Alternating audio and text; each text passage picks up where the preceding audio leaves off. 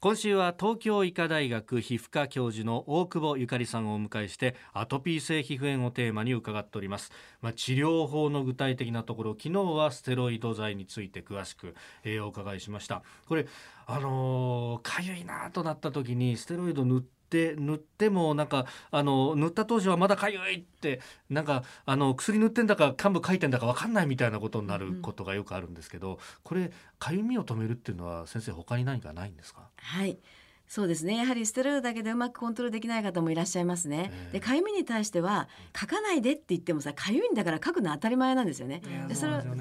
辛いんです。とってもかゆみは辛くてですね。ですので抗ヒスタミン薬というのがありまして、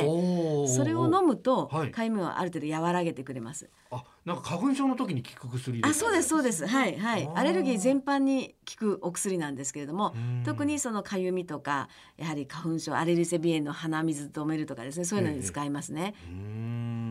でここから先まあねあのそれでもダメな場合というのをどんどん聞いてきますが、はい。はい、そういう場合はどういった選択肢がありますか、はい、そういった場合ですねまずあの紫外線治療っていうのがありますね。光線療法。はい、はい、であのある特殊なその波長のところだけを取り出したような紫外線の機械っていうのがありまして、まあそのその紫外線をえー、当てますと、えー、かゆみ皮膚の炎症ですね。皮膚の中にある炎症細胞とかそういったものが落ち着いてくれるのでかゆみがかなり和らぐんですね。でかかなくなるので炎症も良くなってくるということで、はい、あのどうしても抗ヒスタミン薬とかステロイド軟膏とかタクロリムス軟膏だけでうまくいかない方は、うん、えー、光線治療を併用することもあります。なるほどでまああのひどい人はそれでもなかなか難しいと、ね、光線療法でもと、はい、そうなると次はどんな手が、ね、はい。つけ薬でタクロリムスってありましたけど、それと似たようなあのお薬で免疫調節薬でシクロスポリンというお薬があります。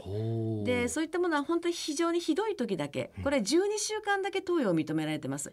はい、12週間投与して一旦お休みそしてまたあの悪くなった時はまた投与することできるんですけどもですので急性期とても悪い時ですね。悪い時に一時的に治してあげるというのがこのシクロスポリンです。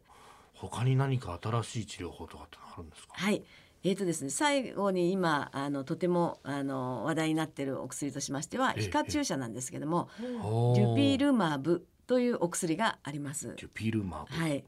これはですね、はい、あの体の中で炎症を受ける時っていうのはサイトカインというあのタンパク質が出て細胞から出て、はい、それが炎症を起こしてるんですね。そのサイトカインが働きにくくする。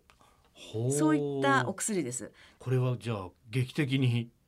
改善します？はい、あのこのお薬はですね本当にまたこれもあのアトピー性皮膚炎のあの方の人生を変えていますね。えー、かなりあの日常生活に近い要するにあの病気を忘れることが、例えば今までですね最も問題なのは睡眠障害ですね。痒くて眠れないんですよ。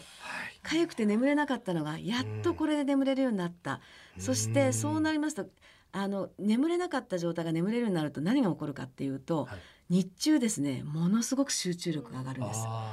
アトピー性皮膚の方本当にアレルギーの方っていうのは本当に大変な生活なんですね。アトピー性皮膚の方は睡眠障害要するに痒くて眠れないずっと浅いんです睡眠が。確かに睡眠浅いです。そうですか、うん、ですのでそれが次の日までやっぱり疲れとして残ってしまうから、ええ、昼間うとうとうとうとしてしまう。集中力がなくなる、はい、仕事がはかどらない、はい、っていうことがあるんですね。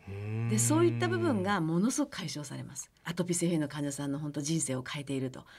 当たり前の日常生活を取り戻すことができたというふうに考えていいと思います。そっか。かゆみを取るとかそういうことだけじゃなくってもう人生全体なわけですよ、はい、本当に人生で全体なわけなんですね。はあ。いやそう考えると薬って本当世の中を変えるんですね。そうですね。